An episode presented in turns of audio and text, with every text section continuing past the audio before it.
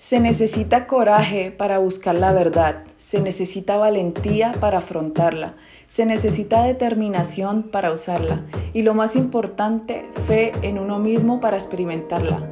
La verdad no es lo que nos dice otra persona o la que vemos en las noticias, Facebook o en un cartel publicitario.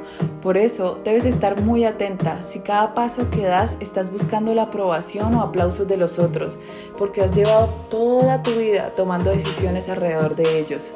No se puede complacer a todo el mundo, al único al que hay que agradar es a uno solo, al que impone su voluntad y aplasta nuestra soberbia de payasos.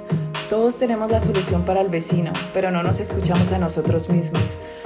Lo que sale de tu boca son tus instrucciones, así que cuida muy bien qué andas diciéndote a ti mismo, para que luego no estés culpando a los otros por las acciones que cometen